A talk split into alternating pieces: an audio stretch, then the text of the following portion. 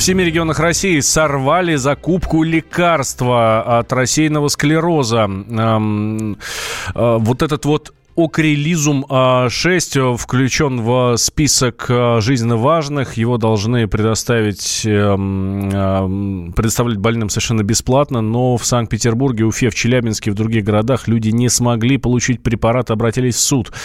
Президент Общероссийской организации инвалидов, больных рассеянным склерозом Ян Власов рассказал, что лекарства не покупают из-за экономии бюджета есть, где получают, что называется, вот э, запросто. Такие как Краснодарский край, Москва. Ну, их всего вот два вот таких. Есть единичные регионы, где по одному-два человека получают препарат тоже достаточно спокойно, без усилий. В этих регионах семи э, люди э, решили защитить свои права на получение лекарственных средств и вступили, в общем-то, в такую непростую, непростые отношения с властью. А в остальных регионах тихо не потому, что там все нормально, а потому что люди даже, что называется, не возникают. Это дорогой препарат, он стоит больше миллиона рублей. Все регионы сейчас затаились и ждут, когда же наконец его включат в федеральную программу, и препарат будет для всех закупаться из федерального бюджета, регионам не надо будет его закупать. Это препарат, которым должны обеспечиваться пациенты при наличии диагноза рассеянный склероз.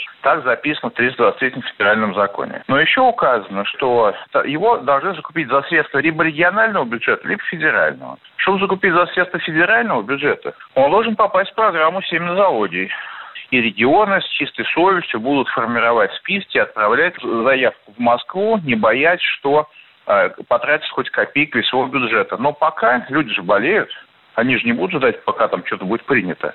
Соответственно, они требуют по закону, э, чтобы были обеспечены за средства регионального бюджета. Препараты в России есть, фирма его, его поставляет под заказ. Какая-то часть наверняка у них есть на складах. По данным одной из российских фармкомпаний, сейчас порядка 200 пациентов России получают этот препарат. Синоптики призвали жителей Центральной России насладиться последним теплым днем осени. Если 3 октября столбики термометров превысили отметку в плюс 20, это почти майская погода, то уже в пятницу начнет стремительно холодать. Как сообщил ведущий специалист Центра погоды ФОБУС Евгений Тишковец, а также ожидаются интенсивные ливни. Сегодня в столичном регионе, да и, собственно говоря, на большей части центральной России ожидается по-майски теплая погода, когда столбики термометров в условиях солнечной и сухой погоды будут штурмовать 20-градусную высоту. Но такие волны тепла случаются в средней полосе России не чаще одного раза в 9-10 лет. Ну и, по сути, на 10 градусов превышает климатическую норму октября. Тем не менее, погодное счастье будет недолгим. Уже в пятницу через э, центральную Россию начнет прорываться прорываться холодный атмосферный фронт. Если в ночные часы еще не по сезону тепло, плюс 10-15 градусов, а небольшие дожди возможно лишь по северу, то днем уже пройдут интенсивные ливневые дожди, местами до 13-18 миллиметров осадков, и ветры станут разворачиваться на западные и северо-западные румбы, усилятся до 5-10 метров в секунду, порывах до 15 метров в секунду. Ну и, соответственно, э, температура начнет стремительно понижаться. Если в первой половине дня плюс 13-15 в Москве, по области плюс 11-16, то к вечеру резкое понижение до плюс 6, плюс 11. Но это только начало. В воскресенье, несмотря на то, что осадки приобретут такой незначительный э, локальный характер, тем не менее столбики термометров э, даже в дневные часы не дотянутся до отметки плюс 10 градусов. Но в Петербурге выходные вообще выпадет первый снег, так что готовьтесь. Ну, правда, ненадолго, придется поискать, он сразу же растает. Основное похолодание синоптики прогнозируют на пятницу и выходные. Выше плюс 5 градусов столбик термометра днем не поднимется. На пассажирском самолете нового поколения МС-21 во время испытаний в Жуковском не сработал датчик выпуска шасси. В пресс-службе корпорации «Иркут» подтвердили информацию, а, что самолет сел и говорят, что это была штатная посадка. Заслуженный пилот России Юрий Сытник уверяет, что, уверяет, что отказ датчика – это совершенно незначительная поломка.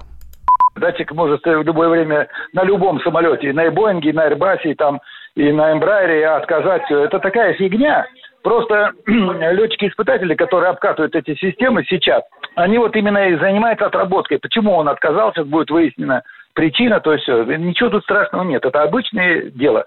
Все эти основные жизнеобеспечивающие системы, они дублируются два, три, а то и четыре раза дублируются на самолете. Поэтому не надо переживать, все хорошо. Самолет МС-21 вмещает больше 200 пассажиров. Первый полет воздушное судно совершило в мае 2017 года. Завершение сертификации запланировано на 2020 год. Ну а серийное производство уже на 2021. Первым эксплуатантом нового самолета предположительно станет Аэрофлот. А, а можно денег на... Конечно. Мы не спросим, для чего вам деньги. Мы просто можем их вам дать. Всего за 45 минут под залог ПТС на собственное авто. Я не могу без машины. А машина останется у вас. Пользуйтесь. Хорошо. А то кредиты задушили. Мы можем помочь. Рефинансирование на выгодных условиях. Получите деньги и вздохните свободно. Звоните 135 30 70. Код города 495. Повторяю, 135 30 70. Предложение не является публичной офертой. ООО МКК «Залогатор».